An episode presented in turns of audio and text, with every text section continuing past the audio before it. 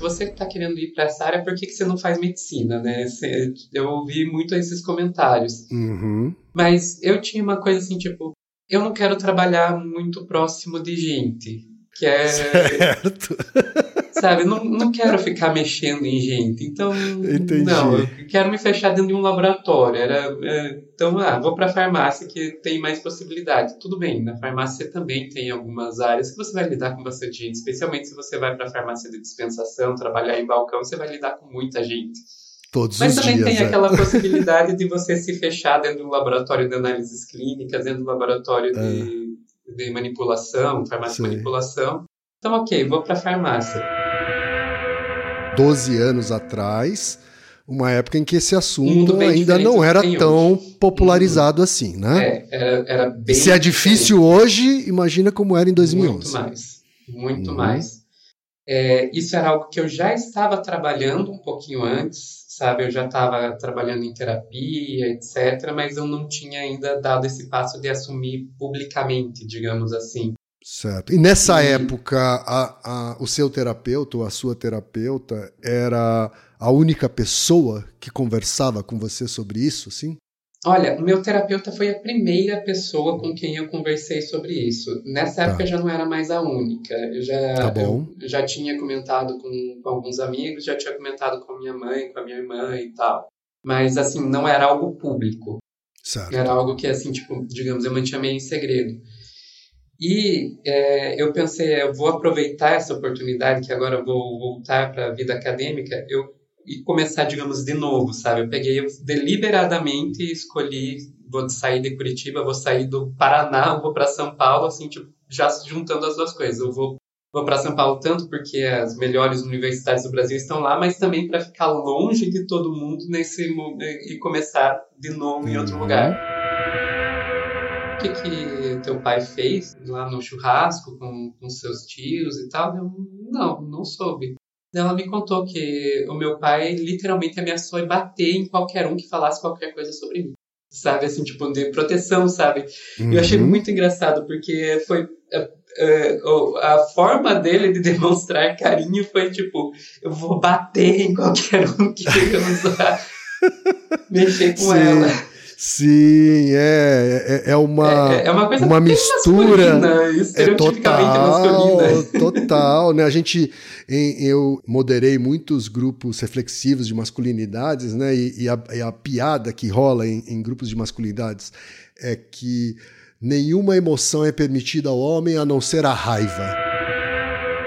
Eu tô primeiro assim embasbacado com a maneira como você explicou didática assim dos seus estudos, ô, Sofia, porque eu imagino que seja bem mais complicado que isso.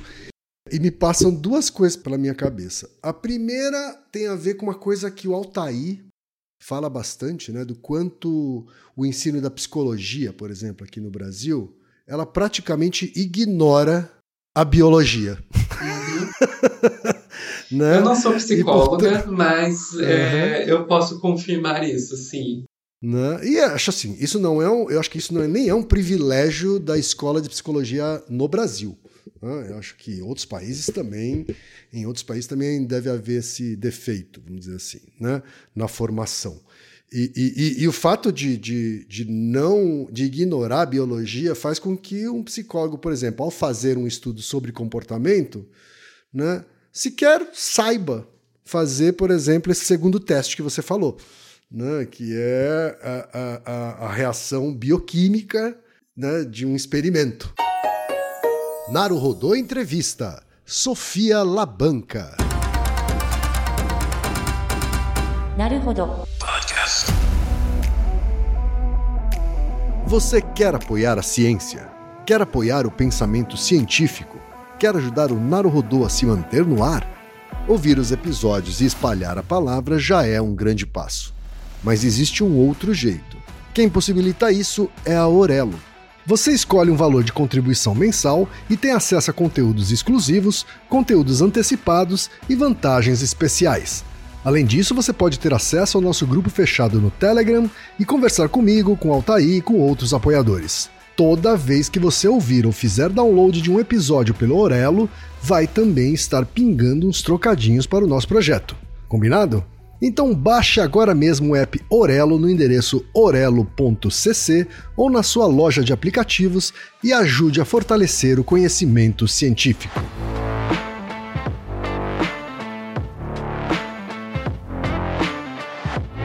O recado da Alura nesta semana é: não compre a Lura esta semana. Isso mesmo, não compre, porque a Lura está preparando a melhor Black Friday da sua história. A melhor escola de cursos online sobre tecnologias e afins vai trazer a melhor oferta do ano. Então é o seguinte: se você, ouvinte do Naruhodô, quer receber uma oferta exclusiva e especial de Black Friday da Alura, vá no endereço a seguir e entre na lista VIP pré-Black Friday da Alura. Atenção para o endereço alura.tv barra naruhodô traço lista traço VIP traço BF de Black Friday. Repetir então, alura.tv barra naruhodô traço lista traço VIP traço BF ou vá até o post deste episódio do Naruhodô e clique no link.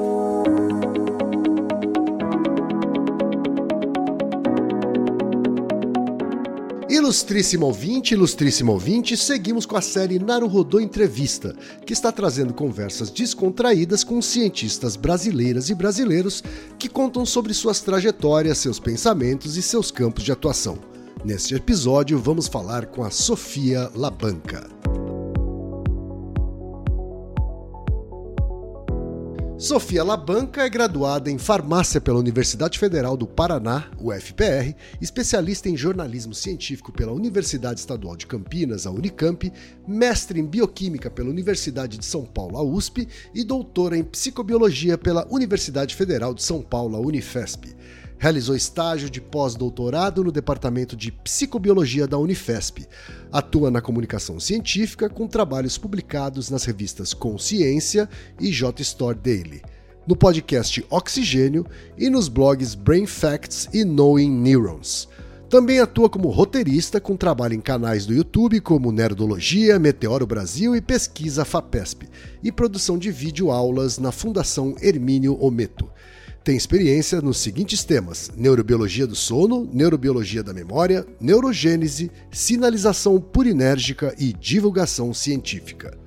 Vamos então para a conversa com a Sofia?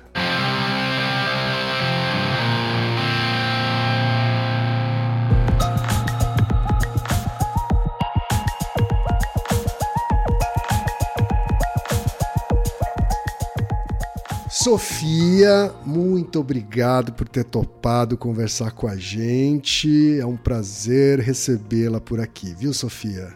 Imagina, eu que agradeço o convite e a oportunidade de estar participando aqui do Naruhodô. Legal. Sofia, eu sei que você conhece a gente desde o comecinho né, do Naruhodô. Sim, sim. Né? É, você tem alguma proximidade com o Altair, é isso?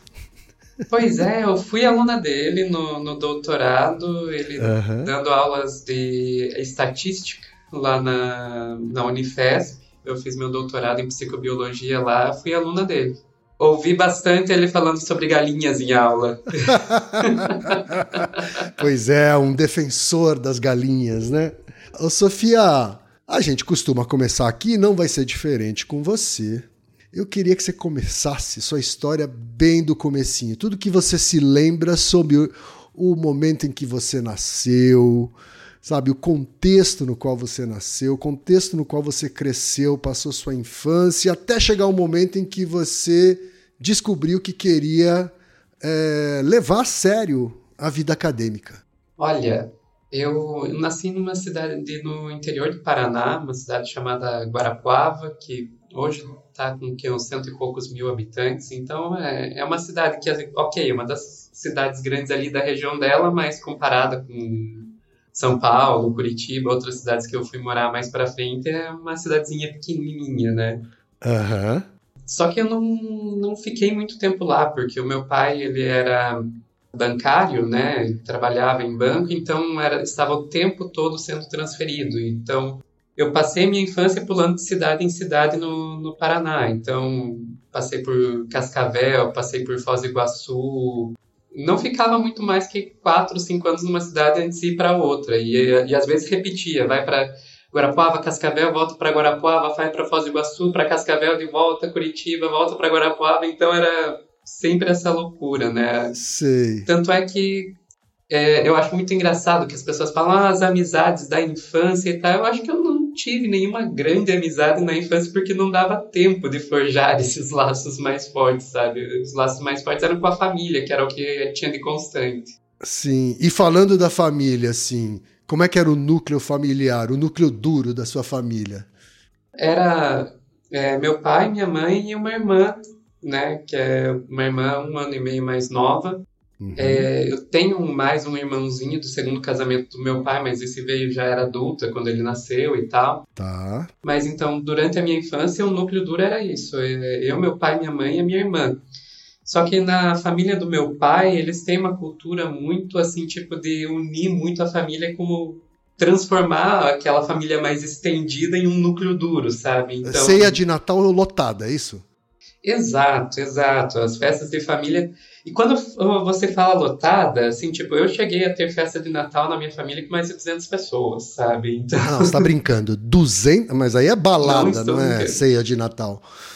Eu não estou brincando. É, é, e era na casa de vocês quando reunia essa, essa galera olha, toda? Normalmente, que, é, normalmente era no sítio de alguém da família. Às vezes no sítio do meu pai, às vezes no sítio de algum primo, tio.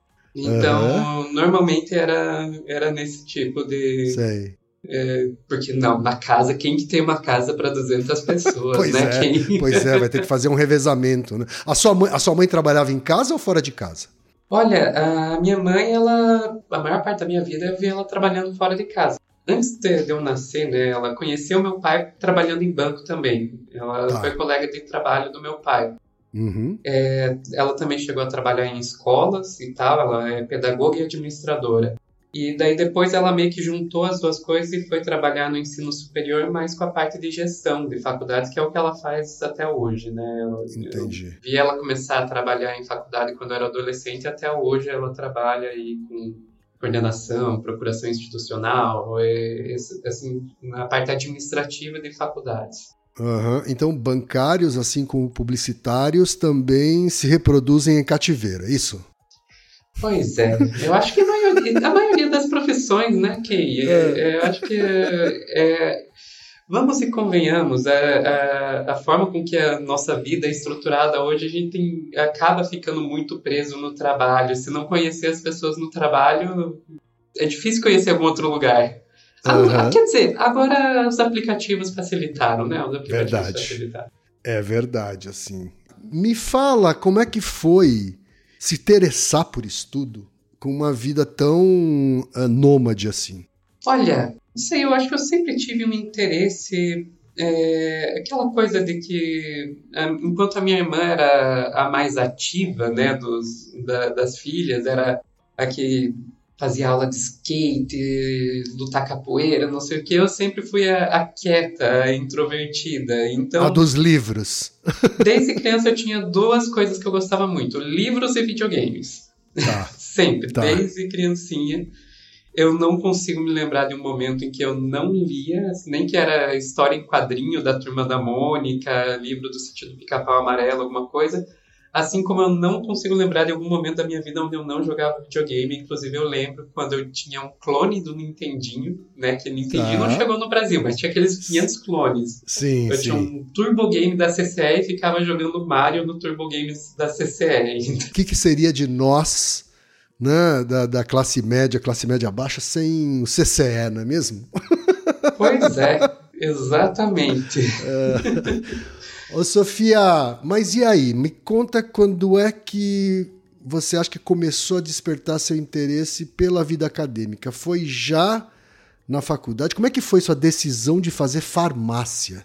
Como é que, como é que alguém decide fazer farmácia, Sofia? Olha, a minha decisão de fazer farmácia, quando eu penso hoje nessa decisão, eu vejo que era um tanto imatura, porque a minha lógica foi bem simples. Eu gosto de biologia, eu gosto de química, farmácia tem os dois, eu vou nisso, sabe? Eu, não, eu, eu, eu, admito que é bem o tipo de coisa meio de adolescente e tal, que não tá pensando muito no que vai ser a carreira, no, no futuro, no mercado de trabalho, mas foi uhum. essa minha lógica. E foi a sua escolha, assim, não, você não teve nenhum tipo de resistência dentro de casa ou no seu círculo de amigos e amigas? Na minha família teve muita gente que olhou para mim e falou: Sofia, se você está querendo ir para essa área, por que, que você não faz medicina, né? Eu ouvi muito esses comentários. Uhum. Mas eu tinha uma coisa assim, tipo, eu não quero trabalhar muito próximo de gente. Que é. Certo. Sabe, não, não quero ficar mexendo em gente. Então, Entendi. não, eu quero me fechar dentro de um laboratório. Era, é, então, ah, vou para a farmácia que tem mais possibilidade. Tudo bem, na farmácia também tem algumas áreas que você vai lidar com bastante gente, especialmente se você vai para a farmácia de dispensação, trabalhar em balcão, você vai lidar com muita gente. Todos Mas também dias, tem é. aquela possibilidade de você se fechar dentro de um laboratório de análises clínicas, dentro de um laboratório de, é. de manipulação, farmácia de manipulação. Então, ok, vou para a farmácia. Você fantasiava isso, assim, de estar num laboratório sim, é, sim. É, combinando substâncias, é, testando sim, drogas? Eu tinha, eu tinha essa, eu tinha essa ideia. É, eu assistia muito documentário Discovery. Nossa, como assistia documentário do Discovery quando eu era adolescente e tal. Então eu tinha uhum. essa, essa ideia aí, sim. sim. Daí eu fui para fazer faculdade de farmácia, né? E já no que no eu creio que no segundo ano eu já comecei a fazer a iniciação científica, né, que é meio que a porta de, de entrada hum. da para a carreira Sim. acadêmica, né? Você foi fazer farmácia onde? Na Universidade Federal do Paraná. Tá. Em Curitiba. Uhum. E a UFPR é uma universidade que tradicionalmente dá essa, essa oportunidade de fazer iniciação científica. Sim, sim. E, e o curso de farmácia da, da UFPR é um curso bem, bem conhecido. É, é o curso de farmácia mais antigo do Brasil. O primeiro curso de farmácia que teve no Brasil foi, ah, foi tá. Eu não sabia disso. Uhum. E, e, e, eles têm um pouco de, eles têm um pouco não, eles têm bastante orgulho disso lá, né? Sabe, você vai andando pelo prédio das ciências farmacêuticas, eles têm os quadros de, de formandos coisa assim, tipo de 1900 e bolinhas, sabe? Já, já desbotando as fotos e ainda tá lá exposto. Tem uhum. vários laboratórios, tem eh, equipamentos antigos, você olha aquelas balanças que você eh, parece coisa de alquimista mais do que de, de farmacêutico, sabe? Sim. Então sim. eles têm essa coisa assim, tipo, muito forte, ah, que somos um curso muito antigo, um curso muito tradicional e tal. Uhum. E daí fui fazer iniciação científica trabalhando com plantas medicinais no laboratório de farmacognosia, né, que trabalha hum. com parte de plantas medicinais. Uhum. O me, e o meu trabalho basicamente era pegar plantas medicinais que estavam assim, tipo, meio que em conserva, vamos dizer assim, uhum. e estudar a anatomia delas para que fosse mais fácil identificar essas plantas, porque você, assim, tipo, um botânico vai identificar uma planta ele vai precisar, preciso da folha, do fruto, do caule, etc. Enquanto você vai trabalhar com plantas medicinais, especialmente se vai numa farmácia de manipulação, numa indústria farmacêutica, dificilmente vai chegar a planta no estado que um botânico precisa para conseguir fazer a identificação dela certinha. Às vezes chega a planta toda já moída, sabe? Uhum, Às vezes uhum. chega só folha, você não tem flor, não tem fruto, não tem nada. E daí, como é que você identifica isso? Daí meu trabalho basicamente era pegar essas plantas, pegar e fazer o estudo da anatomia microscópica dela, descrever ela microscopicamente para que até se chegasse um pedacinho de uma folha você conseguir ter, não com a mesma exatidão que um botânico vai fazer, mas você conseguir ter alguma noção do que se aquilo lá realmente é aquilo que não, você não está pegando gato por lebre, sabe? Sei. Então sei. era basicamente esse o trabalho que eu fazia. E você, e você caiu nessa coisa de plantas medicinais por acaso ou você buscou já alguma coisa voltada para esses insumos de eh, naturais, vamos dizer assim? Olha, eu busquei, eu busquei. Era uma coisa que, que me despertava o interesse e uhum. tal. E eu fiquei nessa coisa da, principalmente aí, trabalhando com plantas para a maior parte da minha graduação, sabe? Eu, eu, eu entrei no segundo ano, daí Depois eu saí desse laboratório e fui ser monitora da disciplina de botânica para farmácia, e daí voltei Uhum. depois para o mesmo laboratório, fiz meu TCC trabalhando com, com plantas medicinais, tudo Uhum. nesse sentido. Daí, tem- quando eu estava, digamos, terminando a graduação, é, eu me, me aventurei aí por um curto período de tempo aí no, no mundo fora da, da academia. Fui fazer estágio em farmácia de manipulação. Fiquei um- alguns meses trabalhando com a parte de semissólidos, né, que é a produção de shampoo, cremes, géis, etc. Não, não gostei muito, pensei vou fazer outra coisa. Fui para a farmácia de dispensação, fiquei um tempo no balcão, não gostei muito, vou fazer outra coisa. Fui trabalhar num hospital aqui em Curitiba, o hosp- o hospital, hoje é o Hospital Mackenzie, na época era o Hospital Evangélico. Fiquei um tempo na, no laboratório de análises clínicas desse hospital, trabalhando no plantão, entrava lá às sete da noite e saía às sete da manhã do dia seguinte Caraca. que é um troço que não é muito bom para a saúde, já vou dizendo, não é muito bom para a saúde pass- Eu passar a noite, claro. Uhum. E o hospital é um ambiente bem pesado, sabe? Vi algumas coisas lá. Eu passava a maior parte do tempo fechada dentro do laboratório, que era o meu trabalho, né? Mas às vezes tinha que, como era plantão, às vezes faltava gente, então ah, a gente precisa ter alguma ajuda agora aqui para fazer coleta, daí eu tinha que ir lá fazer coleta. E daí assim, Sim. tipo, ok, agora eu tenho que pegar a amostra de sangue de um bebê que tá na ala de queimados, porque o vô derrubou a panela de óleo quente em cima. E você pensa, cara, eu ainda, Caraca. É, e ainda vou ter que tirar sangue dessa criança, sabe? É exatamente o inverso do, do que você fantasiava lá na graduação, né? Pois é. Aham. E daí, enfim, fui nessa até que é, eu pensei, não, vou voltar para academia, sabe? Tá. Passei pela manipulação, passei pela dispensação, passei pela análises clínicas, hospital, foi o suficiente, vou voltar para academia. Mas é interessante porque entre a graduação e a volta para academia, você teve esse contato com a vida real aí, né? Com, com, a, Sim, com a realidade fora da- das universidades aí, né? sim, sim. É, foi- É, que foi- não é uma foi- coisa tão comum assim de quem costuma fazer depois mestrado e doutorado, né? Não, normalmente o pessoal vai direto. Teve algum valor para você olhando agora em perspectiva, assim? Eu acho que teve, sim. É, ajuda a ter um pouco de perspectiva, porque é, a pessoa que se fecha no, no mundo acadêmico, é, ela muitas vezes não tem nem noção do que é o mundo lá fora, sabe? Eu acho que isso teve, teve sim um, um valor para eu ter um pouquinho de noção e que vai desaguar bem lá na frente. Vamos, vamos Uhum. esperar que lá mais para frente da história isso, isso Certo. tem repercussões Certo. vamos dizer assim.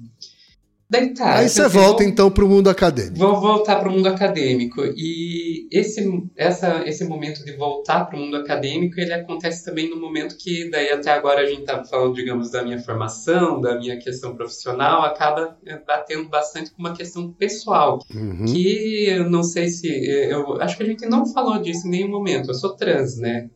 E A esse- gente já, enfim, né? Já, já, te- já teve inclusive sua colaboração no, no, No- no- no nosso episódio sobre esse tema, né? Mas me É, conta nossa, esse momento seu. atrás, né? Foi, foi. Muitos anos atrás. Sim. Mas enfim, é, nessa, bem nessa, nesse momento que eu, eu tô ah, pensando, ok, vou voltar para a vida acadêmica, também é o momento que eu tô assim tomar essa decisão, ok, eu vou assumir minha identidade de gênero. Certo. E, e daí Isso era em peguei- que ano, Sofia? Só para contextualizar os foi ouvintes e ouvintes. 2011. 2011. Que era 12 anos uma época, assim, ma- 12 anos atrás, uma época em que esse assunto ainda diferente não era tão hoje. popularizado assim, né? É, era, era bem Se é difícil hoje, imagina como era em 2011. Muito mais. Muito Uhum. mais.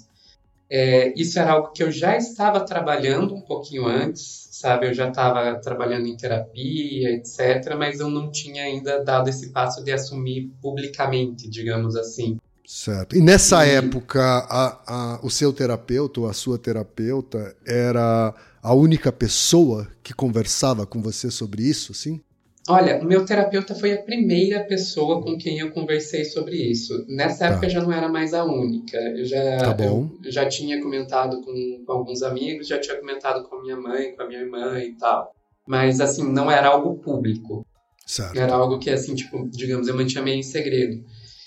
E é, eu pensei, eu vou aproveitar essa oportunidade que agora eu vou voltar para a vida acadêmica eu, e começar, digamos, de novo, sabe? Eu peguei eu deliberadamente escolhi, vou sair de Curitiba, vou sair do Paraná, vou para São Paulo, assim, tipo, já juntando as duas coisas. Eu vou, vou para São Paulo tanto porque as melhores universidades do Brasil estão lá, mas também para ficar longe de todo mundo nesse e começar de novo em outro Uhum. lugar. Uhum. E foi o que eu fiz. Eu peguei, é, eu fiz prova para mestrado em bioquímica em várias universidades. Eu fiz na, eh, na Federal do Rio Grande do Sul, fiz na Unicamp, fiz na USP. Passei na, na USP, então vou para lá. Uhum. Fui, fui para São Paulo, comecei o meu mestrado na USP e foi coisa assim, tipo, de um, dois meses eu peguei e me assumi publicamente, ok, sou Sofia a partir de hoje e nunca voltei atrás. E o fato de você estar em São Paulo nesse momento, você acha que eh, tornou menos difícil essa saída do armário, assim? Eu acho que sim. É, Não tanto por ser São Paulo, acho que o fato de estar longe de Curitiba, longe Certo. do Paraná, sabe? Que Uhum. é, eu, eu acho que eu precis- precisava desse distanciamento, digamos Sim. assim. Uhum. Então, o fato de eu estar longe, da, longe de casa, eu acho que ajudou muito. E foi intencional, sabe? Eu, já Sim. fiz de caso pensado para juntar as Uhum. duas coisas. Uhum. E, e- e aí você resolveu fazer esse mestrado em bioquímica. Em bioquímica. A bioquímica ela faz parte de que faculdade na, na, na USP? A bioquímica na USP ela está dentro do Instituto de Química. E, e isso é uma coisa que de- é, é bem interessante que dependendo de qual universidade você olha, é, tem algumas universidades que a bioquímica está dentro da, da, da parte de ciências biológicas ou da parte de ciências Uhum. biomédicas, outras na parte de química. Uhum. É, a USP, na USP ela está dentro da química e você percebe pelo tipo de linha de pesquisa e tal que às vezes puxa mais para o lado químico e enquanto outros lugares você vai ver que puxa mais para o lado biológico. Certo. É, eu acabei caindo na dentro, eu fui lá para a USP e, e na bioquímica e foi uma, é uma coisa muito interessante que na época eu não tinha muito essa noção, mas é, foi uma coisa totalmente fora da casinha a forma com que eu entrei lá, porque é, eu fiz a prova e eu passei assim, tipo, por muito pouco. Eu passei assim, tipo, acho que foi uma das notas mais baixas dos aprovados. Teve um monte de gente que ficou a nota mais baixa que, que eu, mas reprovou. Eu acho que Uhum. entre os aprovados eu fui uma das, pessoas, uma das pessoas que ficou com a nota mais baixa. E eu, assim, tipo, achei isso muito estranho, porque eu pensei, cara, eu estudei tanto para essa prova. Eu cheguei na prova, assim, tipo, eu, eu, eu pensava assim, tipo, eu, eu conseguia ver na minha mente o, o- a página do livro que tava aquela informação. Eu pensei, cara, eu fiquei com essa nota baixa e tal. Uhum. E, e eu vi que, assim, tipo, Porque você saiu da prova confiante, é isso? Saiu da prova. É. Ah, fui bem. É. E Ah. daí o, o, que é inter... eu- o que eu achei interessante é que daí quando eu, eu passei e daí eu fui fazer matrícula, tá, e, e quem vai ser esse orientador? Eu, ah, ainda não decidi. E todo mundo me olhou assim com uma cara assim, como, como assim? Você já não já não tava, não tem um orient, não tem um orientador, nada, e eu não, eu vinha, fiz a prova e passei. Aham. E, daí, precisava de um orientador e tal, e daí eu tive que procurar um orientador para conseguir fazer a, a matrícula e tal. E daí que foi. E, e- e o laboratório que eu entrei, todo mundo ficou assim, tipo, gente, essa pessoa caiu de paraquedas aqui, da onde ela surgiu. E foi mais tarde que eu fui entender que é, era uma coisa completamente fora da casinha. Normalmente quem faz aquela prova já faz, já estando lá dentro, como uma iniciação científica, já tem um orientador antes mesmo de fazer a prova e tal. E Certo. toda a prova meio que ela é desenhada. É, espero que não tenha ninguém da USP aqui me ouvindo que vão querer me matar para eu dizer isso, mas toda a prova já é meio que desenhada para o pessoal que já está lá dentro passar. Então Sei. não era estranho eu ter ficado com aquela nota baixa porque eu não tinha toda essa preparação que quem já está lá dentro já tem, sabe? Aham. E- Não, eu acho que a gente só tem algumas centenas de pessoas da USP aqui, então É. fica tranquila. Fica... e daí, assim, foi uma coisa bem é, estranha, digamos assim, porque, Sim. ok, eu consegui passar sem saber é, que eles quais são, o que, que costuma cair que naquela poderia prova, ter qual- sido é mais a- tranquilo, é isso? Qual é a, a bibliografia que normalmente se usa para estudar para essa prova Aham. e assim, é, que tipo de questão que tem? Eu poderia ter sido muito mais tranquila se eu já estivesse lá dentro, mas passei, Certo. arranjei Aham. um orientador, um orientador muito peculiar, vamos chamar assim, que o meu orientador do mestrado é um alemão, né, que veio virou professor aqui no Brasil. Tá. E ele tem um português que é- era muito difícil de entender o que ele estava falando. Eu entrava em reunião com ele, a gente conversava, eu não entendia metade do que ele estava falando. E daí chegava no final da reunião e falava: é, Você pode me passar por e-mail o que você quer que eu faça? Que daí, assim, tipo, era meu, assim, tipo, ok, alguma coisa que eu não Claro. entendi vai estar escrito no e-mail. Claro. Bem esperto isso, Sofia. Agora, eu tô lendo aqui no, no seu Lattes que o título do seu trabalho no mestrado, que eu não sei se foi exatamente desde o início do mestrado até o final, mas é Sinergia entre os receptores purinérgicos e o fator de crescimento de nervos, NGF, na diferenciação e proliferação de células tronco neurais e eu tô lendo aqui por escrito e eu não entendi bulhufas. Tá? Eu queria saber se é isso mesmo que você estudou e o que, que significa isso que está escrito aqui. Vamos lá. É, o que, que foi a pesquisa que eu desenvolvi no mestrado? O que a gente pegava eram é, células tronco neurais, né? Então, Tá. que eram cultivadas na forma de neuroesferas. O que diabos é isso? A gente pegava. que eu, diabos é isso? eu pegava lá um, um, uns ratinhos e tal, cruzava ah, os ratinhos lá e numa certa fase, lá numa certa altura da, da gestação, eu eutanasiava as fêmeas e pegava lá as células que estavam começando a formar o cérebro dos filhotinhos. Tá. E cultivava isso num meio de cultura que formava essa bolinha de células tronco neurais, que é o que a gente chamava de neuroesferas. Então eu tinha essa bolinha de células tronco que formariam o sistema nervoso se eu continuasse, se, se eu não tivesse interrompido a, Aham. a gravidez com uma eutanásia Sim. e, e formava essas bolinhas aí. Ah, então você era- não lidou com os ratos diretamente, você lidou. Nessa com fase, células- mestrado não, era com as células que eu Ah. tirava do, Certo. do ali do cérebro em formação dos, dos fetos lá de- dos ratos.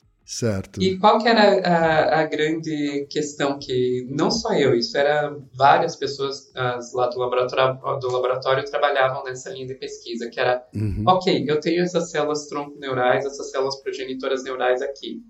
Elas podem fazer várias coisas. Elas podem ficar proliferando loucamente, elas podem migrar, né, se espalhar, elas podem virar células gliais, elas podem virar neurônios. As células gliais daí são aquelas outras células que a gente tem no, no sistema nervoso central, que dão suporte, ajudam no metabolismo e tal.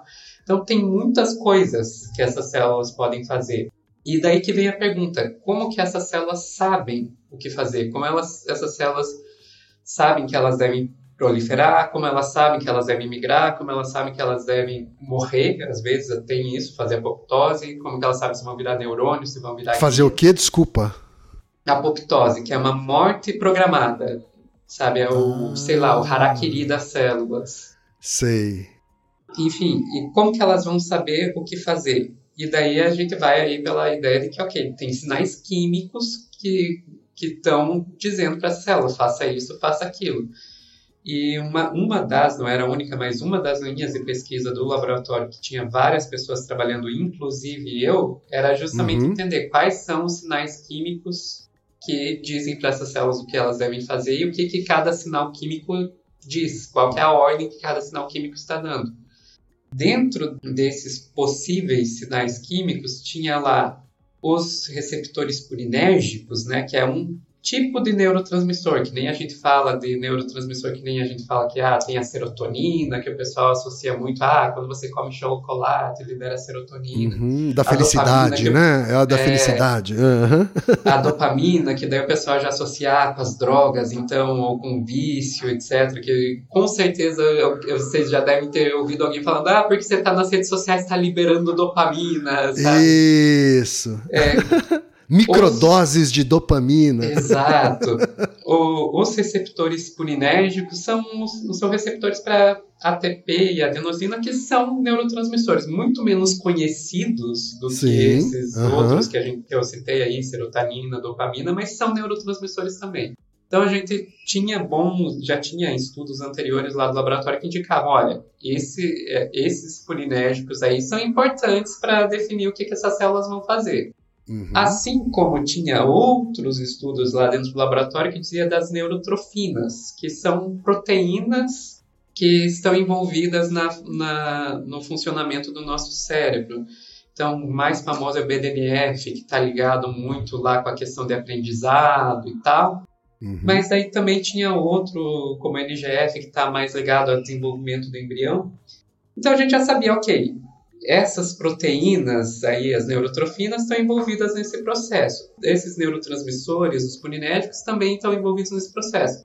Mas a questão é que eles estão agindo juntos. É, os dois estão uhum. presentes quando o cérebro está se formando. Como que eles interagem entre eles? E daí foi essa pergunta que jogaram para mim, ó, Sofia, é isso que você vai estudar aí no seu mestrado. Beleza, vamos, vamos ver. Tá. E mestrado então, é uma fase da pós-graduação relativamente curta, né? Sim, Dá tempo de responder essa pergunta em dois anos? É, é uma muito, coisa tão complexa. Muito especificamente, né? Você tá. pegar responder assim, tipo, ah, como purinérgicos e neurotrofinas interagem? Você não vai conseguir responder isso em dois anos. Agora, você pegar ah, você, é, como que interage com o NGF especificamente, que você viu tá. que estava lá no, no, no uhum. título, Sim. Aí já é algo mais factível. Daí você pega e joga outros, outros neurotrofinas para outros alunos e daí você vai conseguindo montar isso aí. Quer dizer, você tenta tornar a pergunta mais específica para que o seu campo de atuação também fique mais assertivo, assim. Exato, e, e isso algo factível dentro dos dois anos. Uhum. E daí, então, fiz aí o meu mestrado nisso. Foi o meu primeiro contato com a com a neurociência, né? Mais uhum. aprofundado. Claro, eu estudei alguma coisa disso na graduação, mas assim, tipo, de estudar realmente a, a nível de pesquisa e tal, foi meu primeiro contato com a neurociência. Você curtiu o mestrado, Sofia? Curtiu? Eu, eu curti, curti. Ah, e, isso e foi importante? Que... Curtir o mestrado é, é importante para você decidir fazer doutorado depois? Sim, com certeza. Hum. E, e, eu diria que assim foi um momento que eu aprendi muito sobre como fazer ciência mesmo, sabe? Que eu já tinha, tá. claro, toda a experiência de iniciação científica, mas aí eu já falei, ah, agora eu espero que o pessoal da USP não me ouça, agora vamos espero que o pessoal da UFPR não me ouça. é, é, é, outro, é outro nível, sabe? Eu, uh, você conseguir o nível de produção científica que você encontra numa USP, numa Unicamp, numa Unifesp é, é, algo que são poucos departamentos, poucos setores dentro de uma UFPR conseguem acompanhar. Não estou dizendo que não tem nenhum, eu sei que tem. Uhum alguns, uhum. alguns departamentos dentro da UFPR que fazem pesquisa de altíssimo nível. Uhum. Mas a minha experiência até, até, ali, não, assim, tipo, foi algo meio que até um baque, ok, agora eu tô entrando num jogo de gente grande, sabe? Tô na, tô na Champions League agora aqui. Né? Exato. Então, assim, eu, eu aproveitei muito nesse sentido. Do ponto de vista pessoal, também estava acontecendo muita coisa. Foi nesse momento que é, a gente entra numa outra questão, né, que... Por favor, entre nessa outra é, questão. Mais pro lado pessoal, que eu vim de uma família que era uma família, assim, em grande parte conservadora, sabe? Do interior uhum. do Paraná, minha mãe filha de pastor, uhum. o, o, o, meu pai, assim, tipo de família tradicional da, da cidade e tal. E, e, então eu tinha uma visão de mundo muito moldada por isso, sabe? A pessoa que cresceu dentro da igreja e, e com, com, família tradicional e blá blá blá. Uhum. Era a igreja e, católica que a sua família é, presbiteriana. Presbiteriana. É, presbiteriana. Tá. Uhum. É, família da minha mãe tem um monte de pastor presbiteriano, aliás, não é Sei, nem só meu avô, meu avô, meu tio, vários primos Uhum. e tudo. Que é uma E- igreja evangélica bem específica também, né? Bem específica e, e- e é bastante tradicional, né? Bastante tradicional, exato. Também a gente não pode achar que os evangélicos são todos uma grande massa, né? Assim, Não, gente não. tem as eles- diferenças nossa, e você- nossa, Tenho amigos presbiterianos, a estudar- adventistas, é, é. Exato. Você começa a estudar as é. denominações, ah, tem os protestantes clássicos, pentecostais, neopentecostais, sabe? E, e Uhum. tem muitas diferenças entre essas denominações. Sim. E então eu tinha uma visão de muito, muito moldada por isso. E daí eu- o fato de que eu me assumi trans, assim, tipo, meio que me deu um choque de realidade. Opa, é, é, o mundo funciona de outra forma, sabe? Não, Uhum. então eu tinha, por exemplo, uma visão muito de ah, não, é meritocracia, meritocracia. E é muito Uhum. fácil você defender a meritocracia até você fazer parte de um grupo discriminado e ver que, Claro. ok, o- às vezes o preconceito conta muito mais eh, do que o mérito. Sim. Muita eh, visão assim, tipo, ah, não, liberdade de expressão irrestrita, todo mundo pode falar o que quiser sem consequência nenhuma, até você ser vítima de discurso de ódio, sabe? Claro. Então, Uhum. é, eu comecei a mudar muito a minha visão política nessa, Sim, nessa época. Sim, sim. É, Antes da gente entrar na visão política, que eu estou muito interessado. Eu não perguntei antes, mas vou perguntar agora. Assim. Quando você transiciona e assume publicamente o seu novo, o seu gênero, como é que os seus pais reagiram assim? Né? É, Isso acabou acontecendo também distante deles, não só distante, né? distante de toda a cidade, incluindo os seus próprios pais, assim, né? Sim. E sua irmã. Né? Então eu queria saber como é que foi a reação dos seus pais e da sua irmã nesse momento. Assim. Olha, eles já sabiam que eu estava lidando com isso, né? Não- é, a essa altura já não era mais segredo para eles. Tá. Mas, é, sim. Seu a- pai ainda morava com vocês ah, ah, nesse momento? Não, meus pais que eles se separaram. Já tinham se Quando eu era separado? adolescente, eles eram Sua mãe era muito mais confidente, então, Sim, eh, meu nesse pai, assunto. ele, Uhum. é, meu pai ele voltou para Guarapuava depois que, que eles se separaram, né? Uhum. e a minha mãe foi comigo e com a minha irmã para Curitiba. Então, é, era muito mais próxima da minha mãe, sim. E os dois já sabiam, mas é, eu ainda não tinha, ah, digamos, transicionado, né? Não tinha assumido publicamente. Mas con- vocês É. conversavam a respeito disso? Sim. ou- E né? daí, o que aconteceu? O meu pai, ele entrou meio que num modo de negação, sabe? Ele... eh, a gente continuava tendo uma boa relação, falava por- se Uhum. falava por telefone toda semana, mas ele fazia de conta que nada estava acontecendo. Certo. Basicamente isso. Conheço isso muito, assim, eu sou de família descendente japonesa, a gente faz isso com praticamente todos os assuntos que podem gerar algum tipo de polêmica. A gente simplesmente não fala sobre o assunto. Exato. Meu- meu- a reação do meu pai foi essa. Não falamos sobre o assunto. A reação da minha mãe foi uma reação um pouco mais desesperada, no sentido de que ela sempre foi uma pessoa super protetora. E ela queria me proteger do mundo nesse momento, e era justamente Uhum. o momento que eu estava longe. Certo. Então, ela, é, ela, assim, tipo. Eu sei que para ela foi bastante difícil o fato de eu ter feito isso à distância, Uhum. porque era uma coisa que ela queria estar próxima, mas eu queria Sim. estar distante justamente porque às vezes a, a super proteção dela me, me sufocava nesse momento. Entendo. Mas, É, porque uma é, mãe, acho que instintivamente, ela fala: Meu Deus, minha, minha filha, imediatamente, automaticamente, ela já está correndo mais perigo. Instintivamente, assim, né? Você não Sim. precisa nem saber das estatísticas sobre expectativa de vida de pessoas trans. Pra... Exato. Uhum, Que hoje é 35 anos, na época era 32. pra Sim. você ver.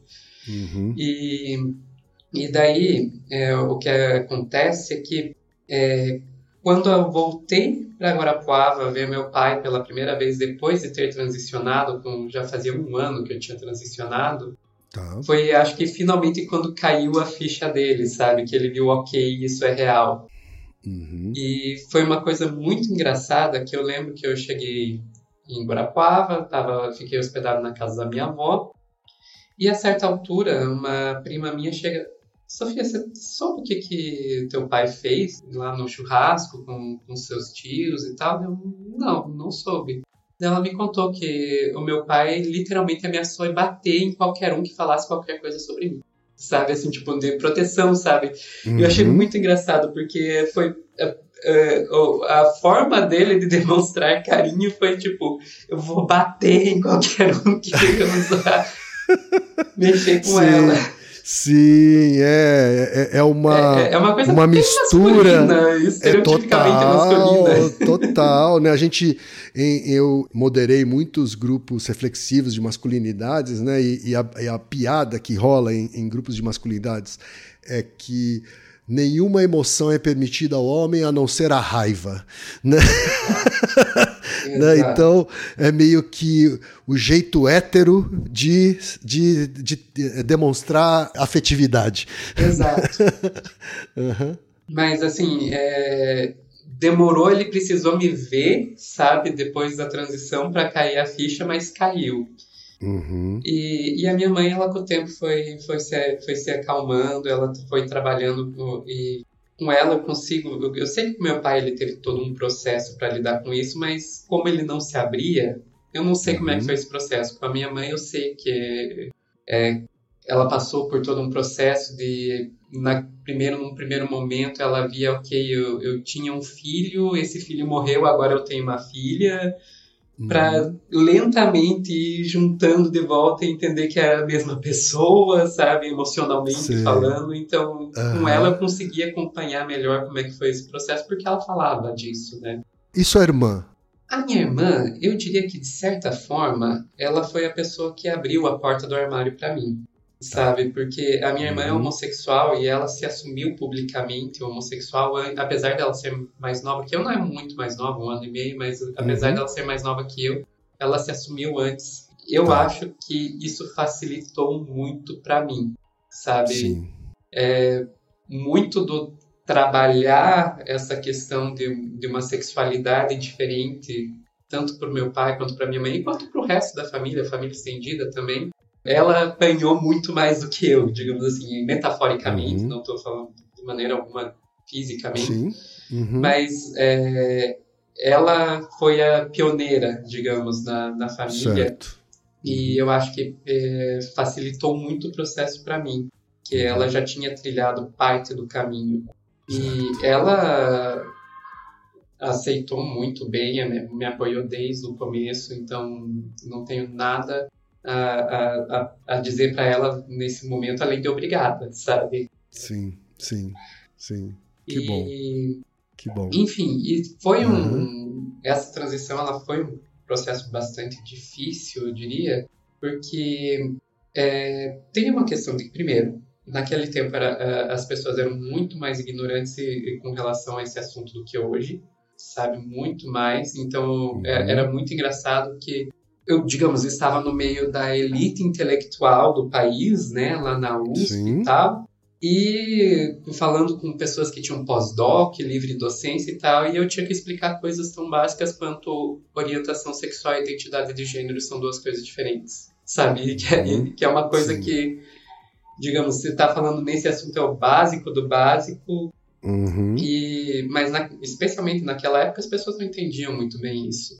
E tem toda uma questão de que é, também a questão da passabilidade, né, que é uma coisa que se fala muito na comunidade trans, que eu explicar aqui para quem não, não é do babado. Isso, por favor. Uhum. Que a gente fala de passabilidade, que é a questão do quanto que, digamos, uma mulher trans como eu consegue ser reconhecida como mulher pela aparência mesmo. Quanto que eu consigo passar despercebida, sem as pessoas uhum. perceberem que eu sou trans. Por isso, passabilidade, passar Sim. por cis, né? Uhum. E no começo da transição, é, praticamente qualquer pessoa, é muito baixa essa passabilidade. As pessoas percebem a um quarteirão de distância que você é trans. Hoje eu consigo uhum. andar uh, pelos lugares, nas ruas, etc. Com a, a, grande maioria das pessoas não percebe que eu sou trans. Uhum. Sabe? Ah, é uma mulher cis como qualquer outra. Uh, uhum. Eu preciso contar para as pessoas que eu sou trans para elas perceberem. Naquela época, não. Naquela época, um quarteirão de distância, as pessoas viam que era, aspas, muitas aspas aí, um homem vestido de mulher. Sim. E isso deixa você muito mais sujeita a preconceito. Muito mais Uhum. sujeita. Sabe, eu, eu- eu- gente, eu cheguei a ser vítima de violência policial dentro da do campus da USP. Sabe, de policial que ficava na, naqueles bases móveis da PM dentro do campus, pegar me abordar, porque, para quem não conhece a USP, saindo do portão 1, tem lá uma região que tem bastante prostituição de, de, de mulheres trans, travestis, etc. Uhum. E o policial me abordar e dizer o que que você está fazendo aqui dentro. Daí, Tá. pode falar palavrão? Claro. Se você veio aqui dar o cu para algum professor, foi o que o policial me Meu perguntou, Deus. sabe? É muita violência. E o mais engraçado é que eu relatei isso para várias pessoas me perguntaram por que que você não fez o BO, eu fiquei olhando você. Sé- Sério, eu passo por esses policiais todo dia quando eu tô indo Uhum. voltando da universidade. Você realmente acha que é uma boa ideia eu pegar e, a- e abrir uma ocorrência Isso. contra esses e na ouvidoria Aham. da polícia? A sua situação pessoas? O que vai melhorar, né? Você? É, você acha que a, situa- a sua situação vai melhorar com isso? É. né? Uhum. E, e daí as pessoas, ah, mas se você não fez nada, o que, que eu ia fazer? O que, que eu ia fazer? Em alguns casos, acho que as pessoas cis que estão no seu entorno poderiam até fazer alguma coisa, mas nesse caso específico, eu não sei nem se denúncias de pessoas cis fariam bem pra você. Não, não. Uhum. É, essa hora, assim, tipo, é ok, baixar a cabeça e sair, não tem muito o que fazer. Que é uma mudança que precisa ser estrutural, não é um- uma ação Claro. individual naquele ponto que vai resolver o problema. Uhum. é Mas você que- falando agora sobre essa questão da passabilidade, eu ah, me lembrei né, de uma amiga que transicionou também há pouco tempo. Quando eu digo pouco tempo, é cerca de um ano, ou pelo menos assumiu publicamente né, essa transição. E a coisa que ela estava mais ansiosa por fazer eram tratamentos né, hormonais tal para aumentar a passabilidade dela, Uhum. né, socialmente, né? Porque é, é, e agora você falando, né, eu entendo que é porque de Isso é fato questão vai de tornar sua vida né? mais é, é, exato. É uma questão de Uhum. autoproteção. Porque isso, inclusive, é uma coisa que às vezes a, a gente ouve de, de feministas trans excludentes, né? As radfem, que a gente Uhum. chama, que são aquelas as Sim. feministas, eh, grupos feministas que eh, discriminam pessoas trans. A gente ouve muito. Ah, é porque vocês estão reforçando o estereótipo de gênero, vocês só estão querendo performar feminilidade, não sei o quê.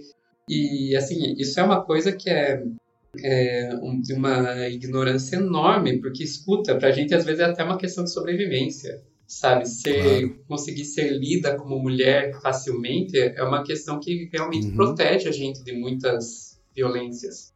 Sem dúvida. Num, Sem país dúvida. que o Brasil é o país que em números absolutos mata mais pessoas trans no mundo, isso é, pode ser a diferença entre a vida e a morte, sabe? Você ser Claro. reconhecida como mulher ou não, pode ser a diferença entre a vida e a morte. Já, já um outro amigo meu, é, homem trans, só depois de, sei lá, sete anos de, de assumir publicamente sua transição, é que começou a fazer o tratamento, né? E dessa vez, no caso dele, pelo SUS, porque também é importante, né? Para ele. Mesmo para um homem trans, também é importante Sim, é ter sim. essa passabilidade para correr menos risco né, de sofrer violência, né, seja verbal, seja física. Né? Mas, Sofia, você estava falando, né, antes, da, antes de eu perguntar sobre a recepção da sua família, ou a reação da sua família a assumir publicamente eh, sua transição, que também foi um momento de mudança nos seus pensamentos, nas suas ideias né, sobre a vida. Né? Uhum. E aí você passou a ser uma mulher trans de esquerda. Porque assim, Sim. né? De novo, como é que foi a reação de todo mundo, né? da sua família, de, de- do seu entorno, né? Como é que isso foi para você também, né? Porque você acabou derrubando verdades, né? Que estavam dentro da, da sua, da sua cabeça, né? Para construir outras.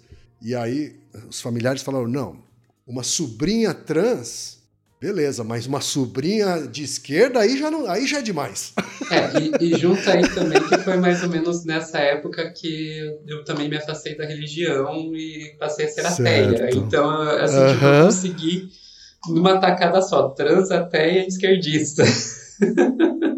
Talvez porque haja de fato né, uma correlação entre essas coisas. Né? Quando você derruba um mito, meio que tem um, um castelo de dominós aí caindo. Né?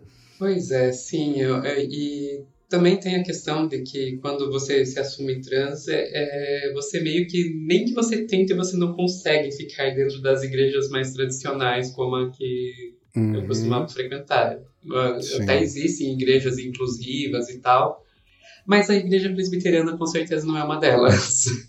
Sim, eu imagino. A minha companheira, ela é macumbeira, né? E, e muitas vezes eu acompanho ela no terreiro e tal. E olha, eu posso te garantir que no- nos terreiros que eu frequentei é onde eu vi mais pessoas trans e travestis Uhum. sendo acolhidas, sabe assim, naturalmente, assim, sabe? Sim, Naturalmente. sim. Tanto é que você vai ver, é, se fala muito na comunidade trans do Pajubá, que é, meio de- vamos colocar aí entre aspas, aí um dialeto Uhum. que se usa muito dentro da comunidade trans e que ele vem muito justamente do de- da questão africana, sabe? Usa, acaba usando muito palavras africanas que são normalmente usadas em terreiros de, de candomblé e tal. Uhum. É, então essa ligação que existe entre pessoas trans e as religiões de matriz afro não, não, é, uma, não é uma relação pequena, não. É uma relação Sim. que é profunda. Uhum. E assim como também você vê a questão do ateísmo, também existem muitas pessoas trans ateias. É, Tá. então tem, tem essa, essas relações sim. Inclusive eu lembro que hoje isso já meio que, que acabou esse movimento, mas na época tinha, por exemplo, a, a Liga Humanista Celular, é, é, Liga Humanista Secular, que era é, assim, tipo, meio que um movimento ateu, um movimento social ateu, que tinha ah, entre a população LGBT muita gente, é, muito apoio. Uhum. É, Uhum. Foi uma fase que eu acho bem interessante, porque uma coisa que passou rápido, tinha aí a TEA também, muito essa coisa nas redes sociais, espe- especificamente de, ah, vamos lutar pelo secularismo, pelo, pelo ateísmo e tal, e você vê que tinha um apoio muito grande da população LGBT, Uhum. porque era um momento também, vamos lembrar, a gente está falando aí 2011, 2012, 2013, era um momento em que estava em, eh, assim, em efervescência a questão do, da aprovação ou não do casamento homoafetivo, que é uma Uhum. coisa que foi acontecer de fato em 2013. É, muita discussão sobre é, a criminalização ou não da homofobia, da transfobia. Esse foi um momento que estava muito forte isso. E, então, toda a população LGBT estava muito ah, assim engajada em conquistar direitos que hoje a Uhum. gente já está como algo consolidado e não está, né? A gente está vendo aí acontecer na- no, no parlamento a discussão de proibir novamente o casamento homoafetivo, né? Exato. Mas que naquela época era aquele momento que estava se conquistando isso. Uhum. E quem que era a grande oposição, né? O movimento LGBT todo estava engajado em conquistar isso, e quem que era a oposição? A oposição era a igreja. A oposição Sim. era a bancada evangélica. Uhum. Então, é, eu acho que mais, muito mais do que hoje, a- o conflito entre a população LGBT e a igreja naquele momento era muito grande. E, e como é que foi esse momento? Tá, daí a gente volta. Como é que foi para É. como É. que foi para família? Cara, é, foi um momento que eu acho que eu me afastei bastante da minha família, sabe? Tanto é, da- eu digo da família mais estendida, digamos assim, né? Porque Uhum. o, o, pro meu pai, minha mãe a- e a minha irmã era uma coisa que assim, tipo, eles estavam estavam tendo que trabalhar o fato de que tinha uma filha trans e nem tinha tempo de pensar nas outras coisas. Sim. É, agora, para minha pra família estendida, primos, tios, etc., eu acho que foi um momento de, de grande afastamento. Não teve muito conflito. Não, eu não me lembro assim, de ter Tá. tido grandes conflitos, de ah, discussões, quebra-pau e tal. Mas tanto pela questão física, de que eu fui para outro estado, quanto pela, pelos meus posicionamentos, foi, ocorreu um afastamento que eu diria que de grande parte da minha família nunca se reaproximou. E teve esse auge em 2018. Ah, 2018 aí é outra história, né? 2018 a gente chega à questão do bolsonarismo, né? Que Uhum. tem toda uma questão aí que eu fui, digamos, migrando, comecei a minha migração para a esquerda lá por 2011, 2012, mas ainda era uma esquerda moderada, uma esquerda Ah. mais eh, social-democrata e tal. Certo. Chega lá em 2018, eu já, já tinha virado uma- literalmente uma comunista. O pessoal que tá, tá ouvindo o podcast não tem imagem, mas o, Aham. quem tá vendo que aqui atrás de mim, no meu cenário, eu tenho uma caneca com o símbolo da farmácia, uma com um cérebro e uma com uma foice e martelo. É, exatamente, exatamente. Para mim tá bem claro. Então a gente já, já- a gente já chega em 2018. Vamos voltar para Vamos 2013, quando você termina seu mestrado e aí dessa vez você resolve emendar com Vamos um lá. doutorado. Eu emendei com o doutorado. E aí foi Tá. uma coisa que, assim, é, no meu mestrado, como eu estava falando, foi quando eu tive o primeiro contato com a neurociência, mais profundo com a neurociência. E estudando a, aí a neurociência, pra, por causa do meu mestrado, eu acabei percebendo que uma parte da neurociência que não estava tão ligada ao que eu fazia no mestrado era a parte que eu achava mais interessante, que é a parte de Hum. comportamento e cognição, né?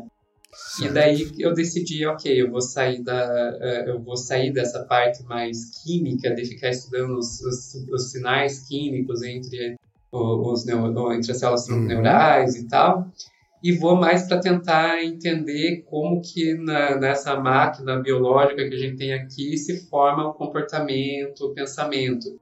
Uhum. E daí Quer dizer, a ligação, a ligação entre fatores bioquímicos com comportamento. Você não abandonou a química totalmente, né? Não, não. Você foi estudar o efeito que a adenosina pode É, provocar no sono e na memória, né? Então, assim, Exatamente. não é que a química foi abandonada, né? Exato, exato. Aham. Mas é que eu fui, digamos, para esse lado mais Sim, da- do sim, comportamento, sim. que era algo que não existia na, na- no meu mestrado. Aham. E daí o que que eu. Então, eu- foi aí que eu, sabendo que não era esse o foco do laboratório onde eu estava, fui procurar outro lugar. E fui para a Unifesp, Departamento de Uhum. Psicobiologia, que é um, um nome bonito aí para o que a gente poderia dizer que é neurociência comportamental e cognitiva, né? E fui com a ideia de estudar memória, principalmente. Eu queria estudar a questão aí da memória. Uhum. Daí eu, eu cheguei numa, numa professora lá, mandei e-mail para ela, que era especialista em memória do departamento, pedindo para fazer doutorado com ela, e ela nunca me respondeu. Nunca. Daí eu fui, ok, fui para uma outra professora, essa estudava a relação entre sono e memória. Eu admito hoje que na época, né, hoje eu não, não penso assim, mas na época a parte de sono não me interessava muito, não. Estava mais interessada na memória. Mas ok, fui, fui nessa aí. Daí ela me chamou para reunião, me recebeu super bem e a gente acabou começando aí o, o, o doutorado, juntando parte do que eu já tinha do mestrado, que era receptores purinérgicos, né? A adenosina é um dos neurotransmissores que afeta os purinérgicos, Uhum. que eu estudei lá no meu mestrado. A parte de sono, que era o que essa minha, essa minha orientadora aí, a Débora, é, é a especialidade dela, e a parte de memória, que, é, que era o que eu estava bem interessado. Então vamos tentar juntar bom. essas três coisas e Uhum. entender Uhum. Ok, a gente já sabe, isso já tem na literatura científica muito tempo, coisa de um século aí, a gente já sabe que falta de sono acaba prejudicando a memória. Isso já vem desde a década de 1920. E agora a gente não sabe como. O que, que biologicamente está acontecendo no seu cérebro quando você deixa de dormir que afeta a memória. E acontece que a adenosina, esse neurotransmissor, neuromodulador aí, ela é um- uma das moléculas que está é, muito envolvida com a regulação do sono. A gente vai falar de regulação do sono.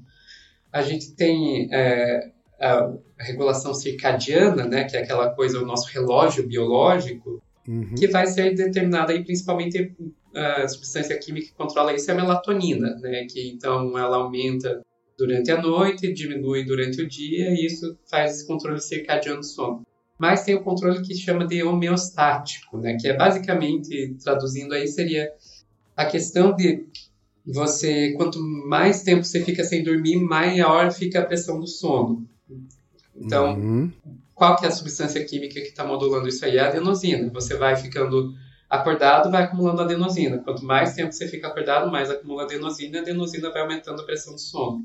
Daí pensamos, ó, Hum. vamos dar uma olhada nessa tal de adenosina aí, ver se tem ah, alguma relação desse acúmulo de adenosina que você tem quando não dorme com ah, o prejuízo de memória no sono. Era isso que eu queria estudar. E foi esse aí o meu, o, o meu projeto de doutorado.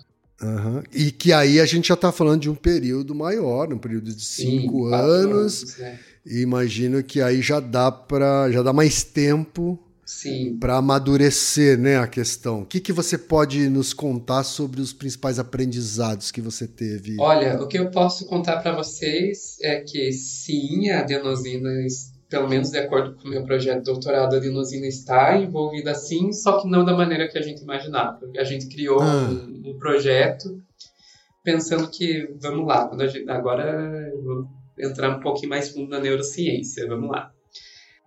Você vai pensar na memória, aí a gente vai pensar que tem memória, vamos chamar assim, declarativa e não declarativa. Então, quando eu pego e falo para você, é, qual que é a capital da Argentina?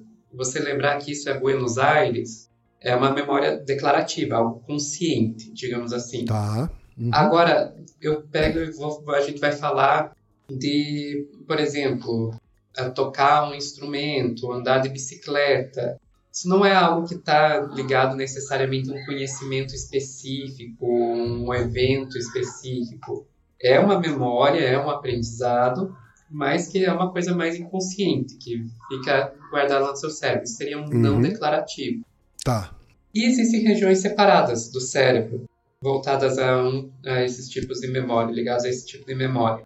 A gente pensava que adenosina lá ia causar um, um prejuízo principal numa região do cérebro chamada hipocampo, que está ligado mais a essa memória declarativa.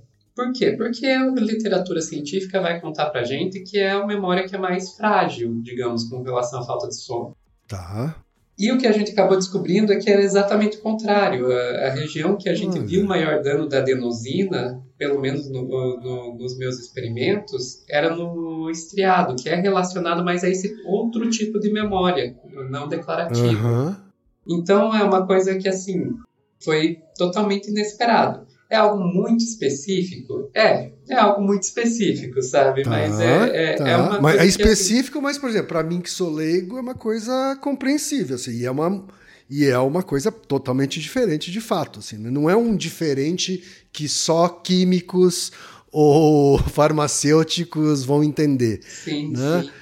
Quando você fala que a gente pensava que é porque você já foi para essa é, é, essas pesquisas com essa hipótese. Com essa hipótese, exato. A gente Tá. levantou essa hipótese.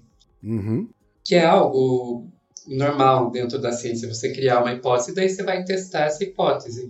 E é Uhum. algo tão normal quanto acontecer isso que aconteceu comigo, que eh, você vai encontrar muitas histórias de cientistas que pensam, eu vou começar meu projeto em A, eu vou até B, e daí no meio do caminho faz um loop, um, um outro loop e tal, e vai parar no D, não é nem no C, sabe?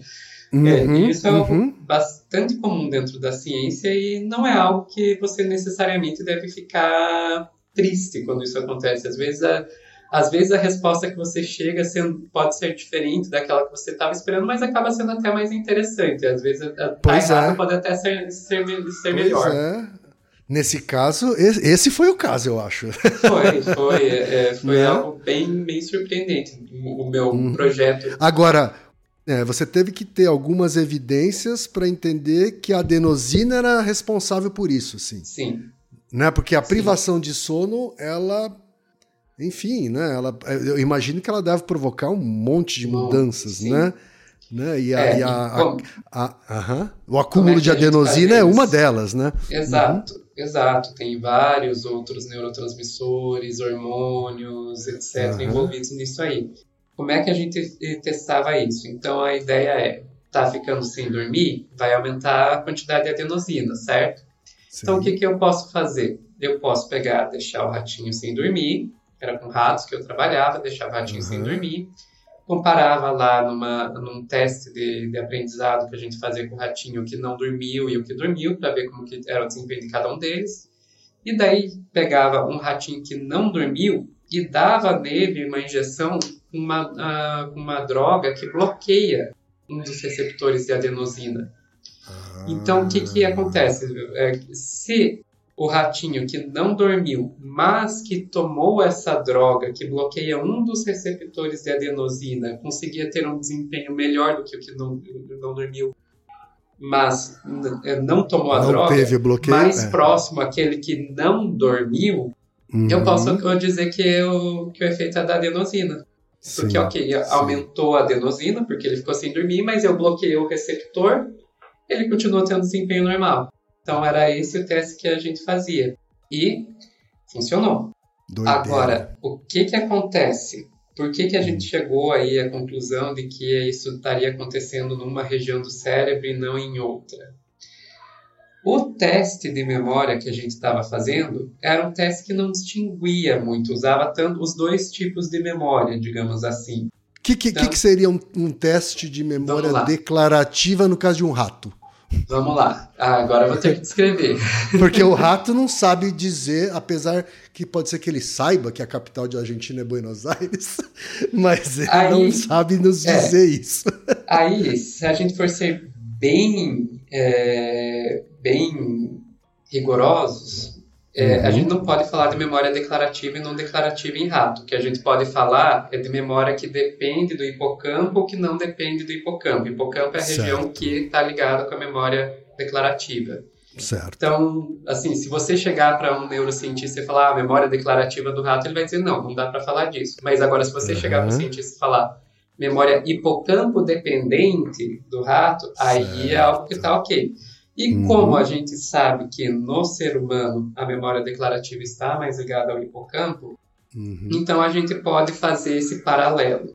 entendi.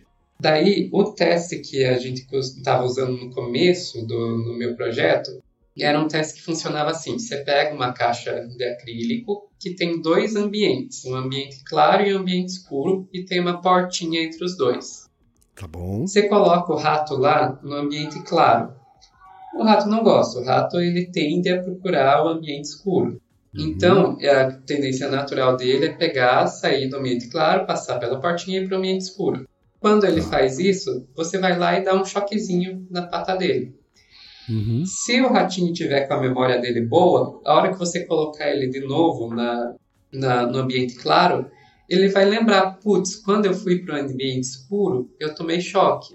É melhor eu não ir lá, vou ficar aqui no ambiente claro. Hum, Claro, certo, isso é feito, tem todo um método, quanto tempo que você Uhum. deixa, claro. quantas passagens do rato, etc. né? Uhum. Eu estou simplificando aqui, mas a ideia Claro, é essa, é você fazer Sim. o, ver se o rato consegue aprender que ele não pode ir para ambiente ou para outro ambiente. Entendi.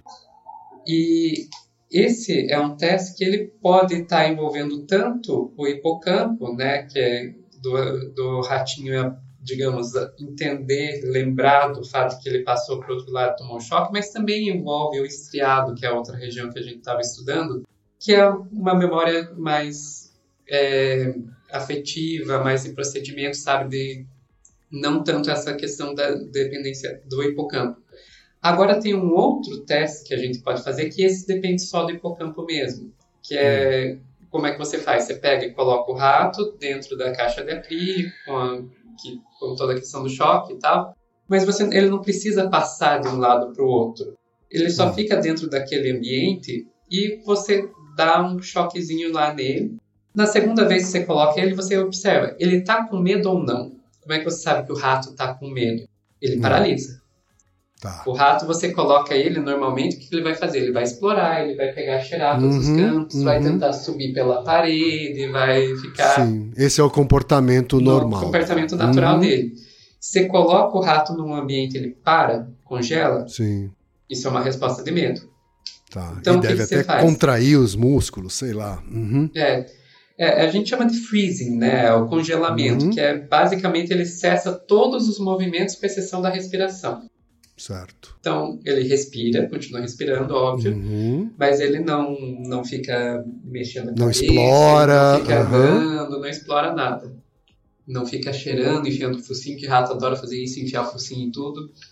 É, Sorte do que a gente tá no podcast e o pessoal não viu eu imitando o rato.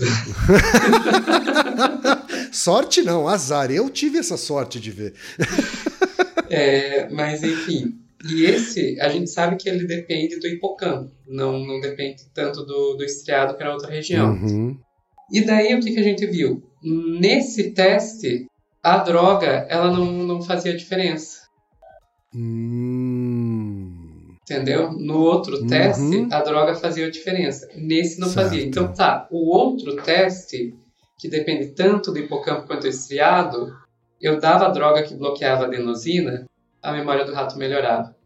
Nesse teste, que depende só do hipocampo, eu dou a droga que bloqueia a adenosina, a a memória do rato não melhora.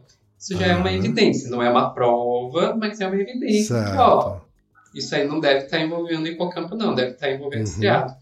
Uhum. Daí o que, que eu fiz? Daí eu fui fazer testes bioquímicos. Pegar os ratos ó, que passaram pela privação de sono, que não passaram pela privação de sono, que passaram pela tarefa, que não passaram pela tarefa, e medir algumas proteínas lá, tanto no hipocampo quanto no estriado.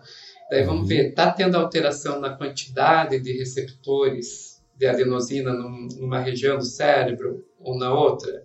Daí a gente via, ok, tá tendo alteração no estriado, no hipocampo não. Uhum. Daí vai ver algumas as proteínas que estão envolvidas com o processo de formação de memória, né? Uhum. Que elas aumentam quando está tendo o processo de formação de memória. Daí a gente vai ver, opa, quando eu no olho no hipocampo, o, o- a droga não faz, droga que bloqueia adenosina não faz diferença na quantidade dessa Uhum. proteína que está envolvida na formação de memória. Quando eu olho no estriado dos ratos que foram privados de sono, quando eu dou a droga, opa, na- eu- quando eu dou a droga, melhora a quantidade de proteínas envolvidas aí com a formação de memória no estriado. Então, Sim, eu, sim. Peguei o comportamental, né? Então, Sim. vendo nos diferentes testes, e o bioquímico, para ver e confirmava o que a gente, as, as duas coisas batiam. Não confirmava a Aham. hipótese, porque a hipótese inicial era de que era no hipocampo, mas combinava com o comportamento e o bioquímico. Ambos estavam dizendo, Sim. isso está acontecendo no estriado. Assim, eu tô primeiro assim embasbacado com a maneira como você explicou didática assim dos seus estudos, ô, Sofia, porque eu imagino que seja bem mais complicado que isso. E me passam duas coisas pela minha cabeça. A primeira tem a ver com uma coisa que o Altair fala bastante, né, do quanto o ensino da psicologia, por exemplo, aqui no Brasil, ela praticamente ignora a biologia, né? Eu não sou psicóloga, mas é, eu posso confirmar isso, sim. Né? E acho assim, isso não é um, eu acho que isso não é, nem é um privilégio da escola de psicologia no Brasil. né? Eu acho que outros países também, em outros países também deve haver esse defeito, vamos dizer assim, né? na formação. E, e- e- e o fato de, de, de não de ignorar a biologia faz com que um psicólogo, por exemplo, ao fazer um estudo sobre comportamento, né, sequer saiba fazer, por exemplo, esse segundo teste que você falou, né, que é a, a- a- a reação bioquímica né, de um experimento, né, de um experimento comportamental. né? Isso é uma coisa. E a segunda coisa que me veio à cabeça também, quando você estava falando, é assim: ah, vocês precisam saber bastante sobre o comportamento dos ratos, né? Aham, sim. Porque para entender o que, que é normal e o que, que não é, o que, que é uma expressão de tensão e o que é uma expressão de tranquilidade, né? Porque no final das contas é isso, né? Muitas das, muitos dos experimentos, né? Você não tem chance de fazer com seres humanos, né? E precisa fazer com o rato e entender o que, que significou aquilo, né? Sim, sim, é, com certeza tem. é, e foi uma coisa que eu fui aprendendo no doutorado, né? Porque farmacêutico não, não estuda comportamento dos ratos. Aham, aham. Então, Não, mas, bacana, bacana. É, de fato é uma coisa que tem que, tem que estudar e isso os biólogos em, em geral saem na nossa frente. Uhum. Ô Sofia, eu queria ir para o último bloco da nossa conversa aqui, que é pós-doutorado. Tá? Pós-doutorado, eu vi que você teve o interesse aqui em fazer uma especialização em jornalismo científico na Unicamp. E depois você foi é, trabalhar com isso. Né? Hoje, inclusive, você está lá na equipe do Meteoro. Meteoro Brasil. Uhum. Né? Que, no Meteoro Brasil, que é assim, quem não conhece está uh, perdendo. Tá? Uh, uh, eu já acompanho o Meteoro Brasil já há alguns anos. Então eu queria que você me contasse aí sobre essa sua. É, não vou chamar última fase, porque você é jovem, então ainda virão muitas outras fases, mas assim, essa fase mais recente da sua vida pessoal e profissional se encontrando aí. É, jovem de 35 anos. 35 é uma criança. Para mim é uma criança, Sofia. Eu, dos meu alto, dos meus 52, eu posso te, fazer, te falar isso. Vamos lá. É, a, a, o meu plano inicial, quando, é, quando, Desde que eu comecei o mestrado, na verdade, isso se consolidou no doutorado, mas meu plano inicial, desde que eu comecei o mestrado, era vou, vou, vou pela carreira acadêmica, né? Vou fazer uhum. mestrado, doutorado, quem sabe pós-doc, e para daí tentar passar em um concurso público, em uma universidade, em um instituto de pesquisa, uhum. para ser pesquisadora, professora e tal. E quando eu tracei esse plano, digamos, é, me parecia uma coisa bastante certa, sabe? Porque o período que o país estava passando dava essa impressão que a gente estava tendo um, um, grande aumento aí no número de vagas para professores, expansão das universidades. Era a época do, uhum. do Reuni, do ProUni, FIES, então você, você via tanto as universidades públicas quanto privadas estavam crescendo muito. Então, para mim, parecia muito uma coisa muito simples, digamos. Era só ir passando uhum. os estágios e ia chegar lá. Quando eu estava mais ou menos na metade do meu doutorado, é, a, começaram a aparecer alguns sinais de que, opa, talvez não seja tão simples assim, né? Então, assim, lá por 2015, uhum. no segundo governo Dilma, e daí, desculpa, vai envolver política. lá em 2015, no segundo governo Dilma. A, você... vida é política, né, é. Sofia? Quem não entendeu isso ainda. pois é, eu já comecei a ver, opa, tá baixando aí o número de. de uh, o investimento na, na, na pesquisa, uhum. nas universidades, opa, não estão mais abrindo os concursos Daí vem o, o, impeachment da Dilma em 2016, entra o Temer, isso fica ainda mais claro. Eu pensei, ok, talvez uhum. não vá, é, esse período de ouro que eu vi enquanto eu estava na pós-graduação não vai durar até eu conquistar a minha vaguinha. Melhor ter Sim. um plano B. Eu, sabe, ainda não tinha, eu não uhum. desisti, mas é ok. Melhor ter um plano B.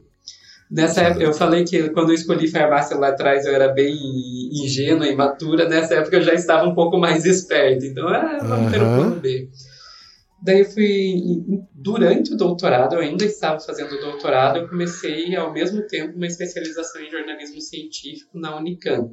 Certo. Então eu fiz um acordo com a minha orientadora, falei, olha, se me dá minha segunda-feira, os outros dias da semana estão todos aqui, mas se me libera na segunda-feira, Daí na segunda-feira, que era, eu ia para Campinas, ia para aula da especialização, e comecei uhum. aí.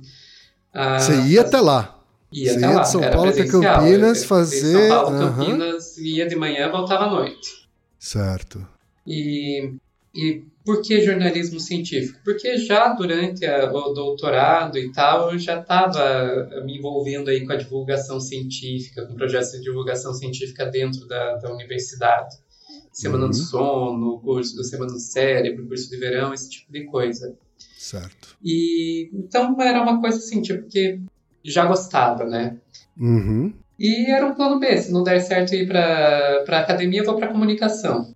Uhum. E comecei isso e foi muito bom, porque daí terminando o doutorado, eu não consegui uma bolsa de pós-doc, mas eu consegui uma bolsa de jornalismo científico graças a essa especialização. Então, assim, logo em seguida, terminando o doutorado, já já começou a render, sabe? Já começou a Sei. mostrar, ok, foi uma boa ideia mesmo.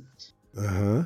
E daí, é, eu tive aí um ano essa bolsa de jornalismo científico, eu cheguei a fazer mais um pós-doc depois disso, então a bolsa de jornalismo científico já contou como um pós-doc, daí já fiz um segundo pós-doc, então tecnicamente eu tenho dois. Tá. E daí, depois desse segundo pós-doc, aí veio realmente uh, o, o, o, medo que eu tinha, ele se mostrou realidade, sabe? Eu não conseguia uhum. mais outra bolsa de jeito nenhum. É, ia fazer concursos. Chegava lá, ah, não, vou fazer um concurso, eu, tô, eu tenho aqui dois pós-docs, tenho dez artigos publicados, etc., eu vou conseguir passar. Daí chegava na última fase do concurso, que era lá análise de currículo, o concorrente tinha cinco pós-docs, 25 artigos científicos, eu pensava, putz. Uhum. E daí, assim, eu passei mais ou menos um ano aí, que foi um, eu diria que é o pior ano da minha vida, 2021, que... Tá. 2020, na verdade, não foi 2021, foi 2020, desculpa, confundi o ano. Que, que, a gente que ainda nos presenteou, 2020 nos presenteou com a pandemia. Com a pandemia. Uhum. Hum. Mas que basicamente o que, que aconteceu? Eu estava sem bolsa, sem emprego, mas daí isso é uma coisa que eu acho uma coisa muito negativa na carreira acadêmica, que você tem que continuar produzindo independente do que está acontecendo, não interessa se você está é, desempregado, não interessa se você está no tá meio da pior pandemia em né? um século, uhum. né? né? Sim. você tem que continuar produzindo. E daí então eu continuava tentando produzir academicamente, enquanto estava presa dentro de casa, e enquanto isso ia fazendo frilas na área de jornalismo científico para tentar pagar as contas. E no final das Sim. contas, o que, que acontecia? Não consegui fazer nenhuma coisa nem outra. Não fazia frila o suficiente para me sustentar, então fui perder, fui queimando todas as minhas reservas, as financeiras, uhum. etc. Ao mesmo tempo, como estava fazendo essas filas, eu não conseguia produzir o suficiente academicamente. E uhum. tudo isso dentro de uma pandemia. É, a, a, acabou com a minha vida financeira, e, acabou com a minha saúde, assim, acabou e, com a minha... E uma coisa que não é um detalhe, é, é. uma coisa que não é um detalhe, tudo isso dentro de uma pandemia e um fascista na presidência. E um fascista, né? um fascista na presidência, tem mais isso. Comandando né? o governo federal, é, ainda tinha Exatamente. isso. Exatamente. Né? Que secava cada vez mais também a fonte de recursos, recursos. para a ciência brasileira. Exatamente. Então, juntou tudo isso e daí eu quebrei, chegou o final do ano eu quebrei, sabe? Fisicamente, psicologicamente e financeiramente. Em todos os aspectos da minha vida eu cheguei no Sim. final de 2020 detonado. Foi aí que eu peguei uhum. e falei: esquece, vou voltar para casa, sabe? Se eu tava em São Paulo, eu falei: chegou o final de 2020, ó, vou, vou, vou para Curitiba, vou voltar para casa da minha mãe, até porque eu precisava, porque, como eu falei, financeiramente também estava quebrado. Uhum. E voltei para Curitiba, morar com a minha mãe, isso já ajudou assim, em todos os sentidos. Claro. É, daí foi começo de 2021, estava é, passeando pelas redes sociais. Um amigo meu me marcou num post do, do Álvaro, que é Álvaro Borba, né, que é um dos fundadores do Meteoro, que ele tava, o, o Álvaro estava procurando alguém para escrever para o roteiro para o quadro de ciência do canal Ó, uhum. eu, eu, o Álvaro uhum. e a Ana me chamaram na hora. Sim. Eu, eu dei uma carteirada, né? Eu fui lá no Twitter e né, respondi com uma carteirada. Olha, eu tenho tantos pós-docs, jornalismo científico, escrevi para tal lugar, sabe? Dei aquela carteirada e funcionou.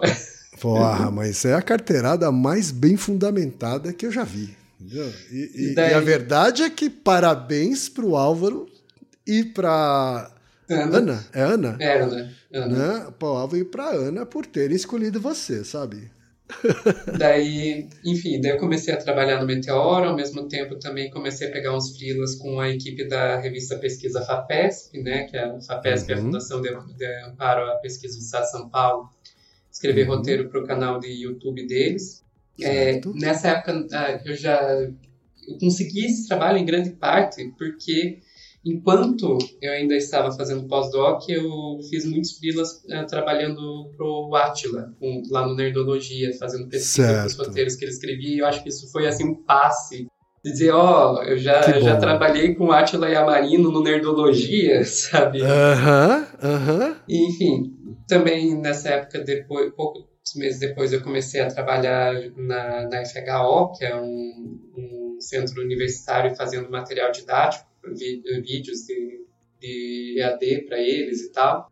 Então eu comecei aí, digamos, a me reconstruir na carreira, aí numa carreira como comunicadora mesmo, sabe? Deixando de lado a Uhum. produção de ciência, entrando na divulgação, comunicação de ciência. Uhum. E funcionou, é, me dei super bem nisso. Eventualmente. E eu fico o- feliz do seu plano B me salvou ter dado totalmente. frutos. assim, Muito. sabe? Ter dado Muito. frutos. Né? Eu fico triste de você ter né, praticamente ter que abandonar sua vida acadêmica por um tempo, mas espero que volte logo. É, mais feliz por, pelo plano B ter sido frutífero, assim, né? Olha, eu vou ser sincera para você e vou dizer que hoje eu não vejo no meu horizonte voltar para a vida acadêmica, porque Uhum. aí entra. Lembra que lá atrás na nossa conversa eu falei: olha, conhecer o mundo fora da academia te dá uma perspectiva diferente? Sim. Uma dessas perspectivas diferentes é que assim a academia ela é muito baseada em, em trabalho gratuito, em trabalho voluntário. Verdade. Sabe? É, Verdade. você tá o tempo todo. Ok, vou orientar esse aluno, você vai ganhar alguma coisa mais por isso? Não. Vou, vou escrever esse capítulo do livro, você vai ganhar alguma coisa mais por isso? Não. Vou, vou escrever esse artigo científico, se bobear, você vai ter que pagar para publicar ele. Uhum, É, ah, agora estão É, falamos bastante disso no Naruhodô também, né? O quanto, É, no, o quanto tem os cientistas têm que pagar para ter o seu trabalho reconhecido. publicado. Exato. Uhum. E, e eu, assim, tipo, cheguei num ponto que eu olhei, cara, especialmente depois de tudo que eu passei ali naquele ano 2020, não vou trabalhar de graça, desculpa. Eu, assim, tipo, eu entrei Certíssimo. num modo mental, ok, se não tiverem Uhum. me pagando, eu não escrevo um parágrafo, sabe? Certíssima, certíssima. Eu não gostaria que fosse assim.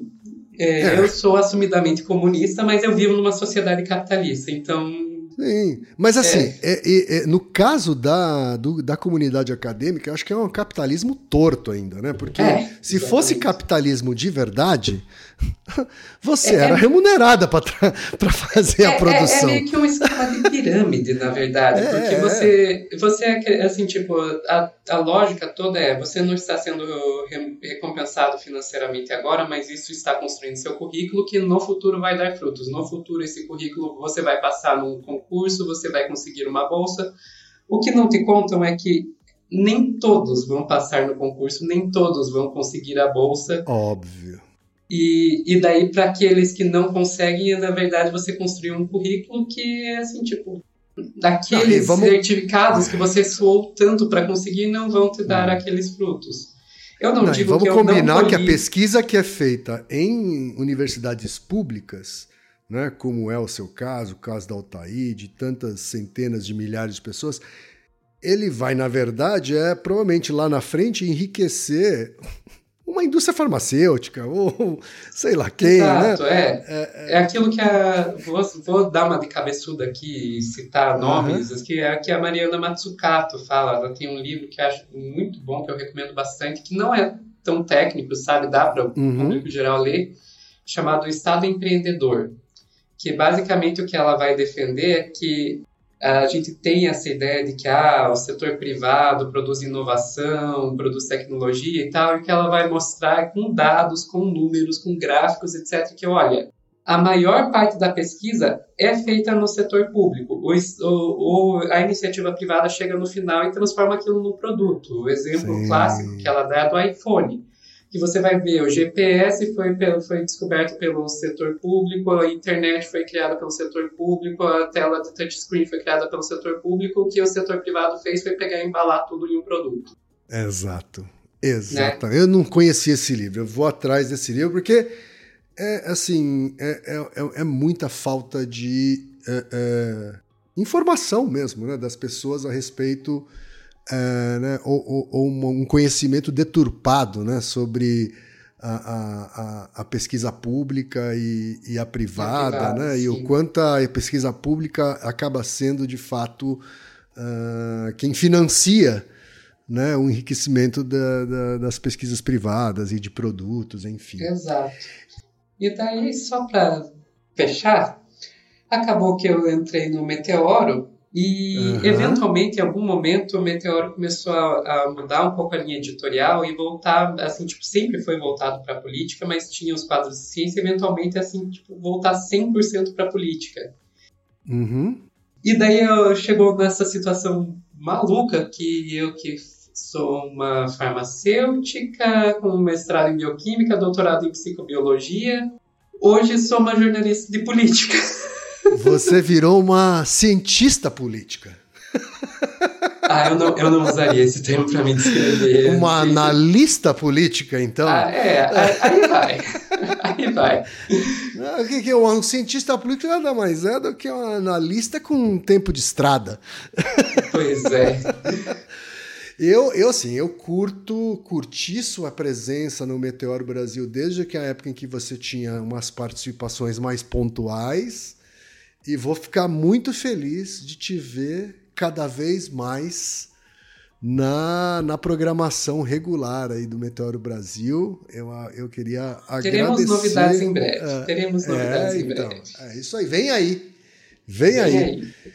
Sofia, foi sensacional o papo, de verdade, assim, adorei, adorei conhecer a sua história melhor, com mais profundidade, sabe, as origens, suas origens e suas mudanças ao longo da vida e é, fico muito feliz que o seu outro talento, né, o talento de comunicadora, também tenha sido reconhecido por uma iniciativa tão bacana quanto o Meteoro Brasil, e eu acho que isso vai ser só o começo. Para mim, isso é só o começo. Você nasceu para brilhar. Ah, muito obrigada. Sofia, muito brigadão, tá? A casa é sua aqui. Toda vez que você precisar é, da nossa plataforma, da nossa fanbase, tá? Para divulgar qualquer coisa, conta com a gente, tá bom? Muito obrigada, de verdade. Eu agradeço muito a, a oportunidade de estar aqui conversando com, com você, que, como você falou, não é a primeira vez, mas eu fico muito feliz em voltar, digamos assim. Aham. E qualquer coisa chama. Tá certo, então. Brigadão, Sofia e Naru Rodô, ilustríssimo ouvinte. E você já sabe, aqui no Naru Rodô, quem faz a pauta é você. Você tem alguma pergunta pra gente ou quer comentar algum episódio? Escreva para nós. podcast@naruhodô.com.br. Repetindo? podcast@naruhodô.com.br. E lembre-se, mande nome completo, idade, profissão e a cidade de onde você está falando. É isso aí.